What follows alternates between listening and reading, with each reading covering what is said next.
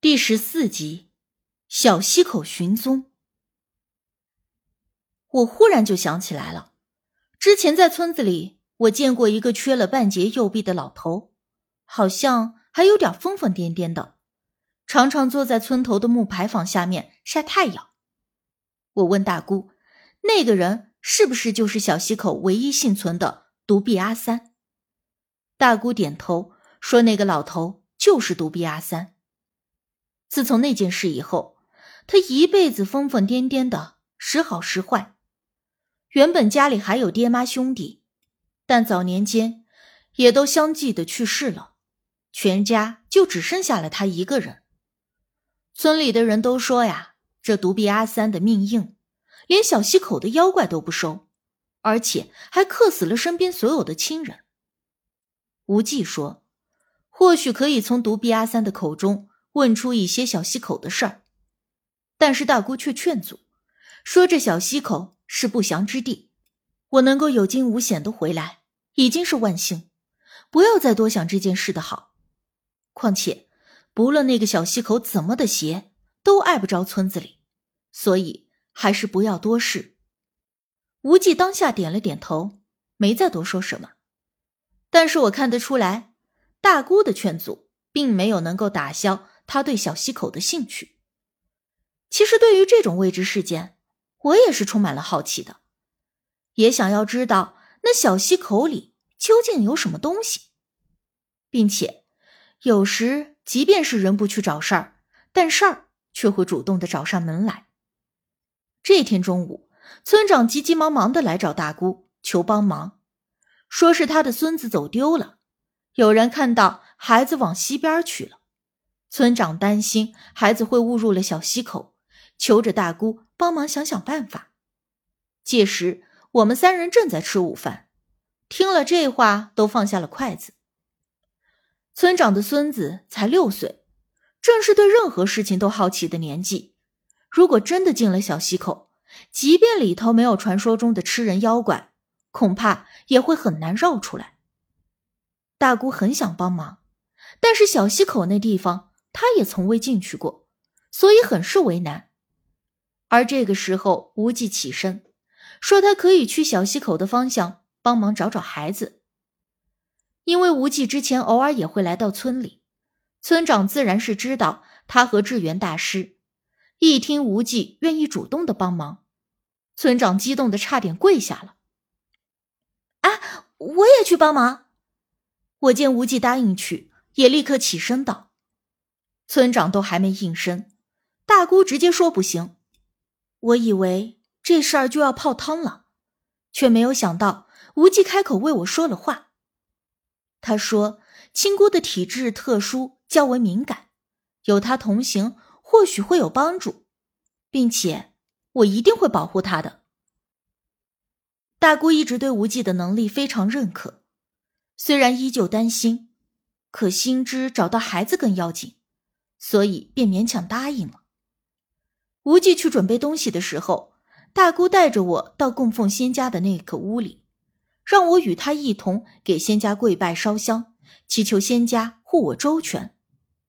我跟着大姑在地上连着磕了三个头，忽然觉得身上一凉，像是冰袋从我背后擦过一般，但那种感觉转瞬而逝。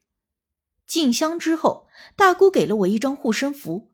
让我贴身的挂在脖子上，又给我拿了个布袋子，装了两包香灰在里头，这才放我与无忌一同离开。村长原要安排几个人与我们同行，可一听要进小溪口，那些人又都犹豫了起来。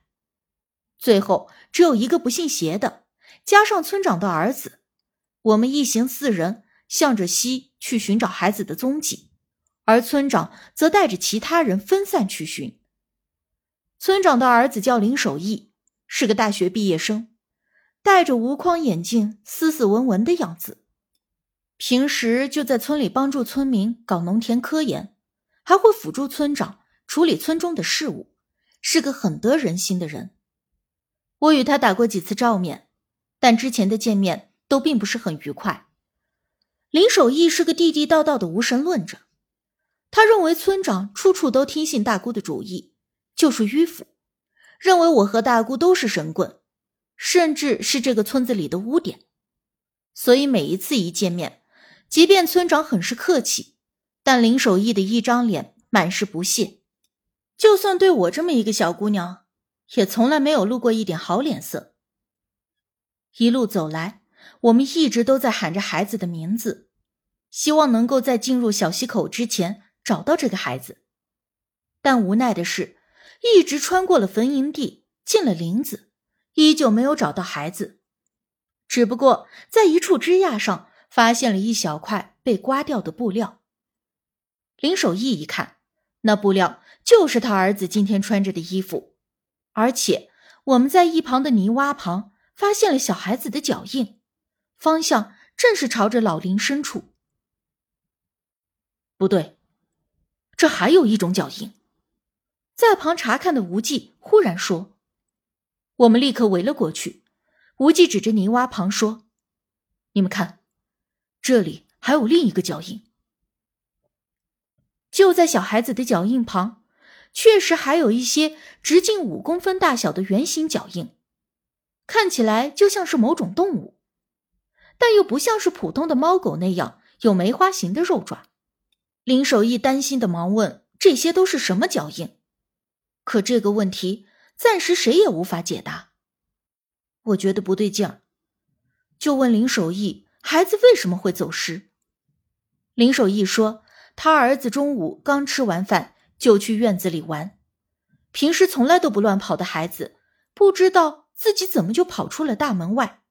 邻居偶然看到孩子朝着西边走了，那个邻居当时还觉得奇怪，问孩子一个人去哪儿，但那孩子就跟没听到一样，继续的朝前走。邻居还在想，这孩子平时都很有礼貌的，怎么现在见了人还不说话？但后来越想越觉得不对劲儿，就去了村长家里，说看到孩子一个人走了。林守义他们这才发现孩子不见了，立刻去找，但已经晚了。会不会是小孩子看到有趣的动物，所以就一路追过来的？我看着那些圆形的脚印，大胆的推测。但林守义说。那邻居发现他时，就只有孩子一个人，并没有见到其他任何的东西。无忌哼笑了一声，说道：“哼，有很多的东西并不是靠眼睛去看的。况且，小孩子的鹰眼没有完全闭合，可以看到很多大人看不到的东西。因为这会儿涉及到了自己的孩子，向来一听这些就变脸的林守义，这会儿。”却破天荒的没有反驳，但眼中的不幸却也难以掩饰。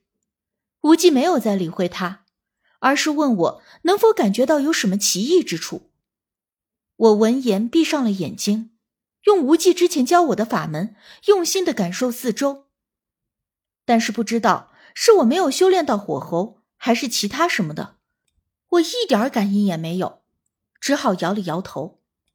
无忌拉了拉自己的佛缘带，哎，看来必须是要进小溪口了。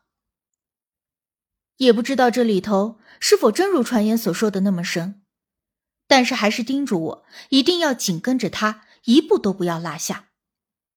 见我和无忌这么正式以待，林守义在旁边轻哼了一声，有些不屑地说：“这林子里根本就没妖怪。”只不过呀，树大林密，所以在里头很容易迷路被困，一代代的人以讹传讹，最后就变成了林子里住着妖怪。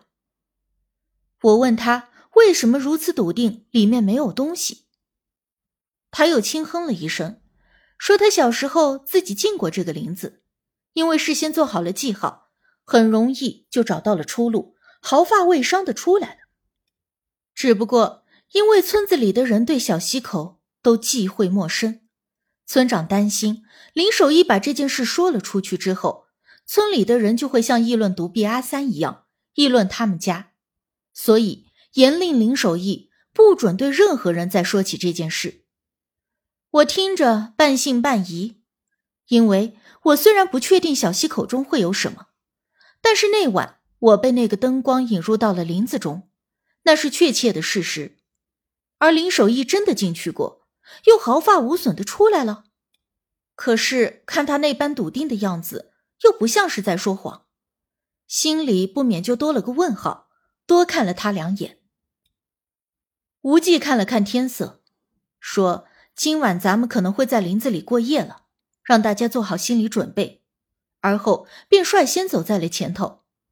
我们四个人向着密林深处走去。因常年无人涉足，林子里的草木分外的茂盛，几乎完全没有路的，需要无忌在前头用砍刀一点点的开出一条路来。密林中步履艰难，我们一边沿路的寻找孩子的蛛丝马迹，同时还要分心应对这难以落脚的泥泞。走了半个多小时，再一回头，发现我们虽然累得够呛，却根本就没有走出多远。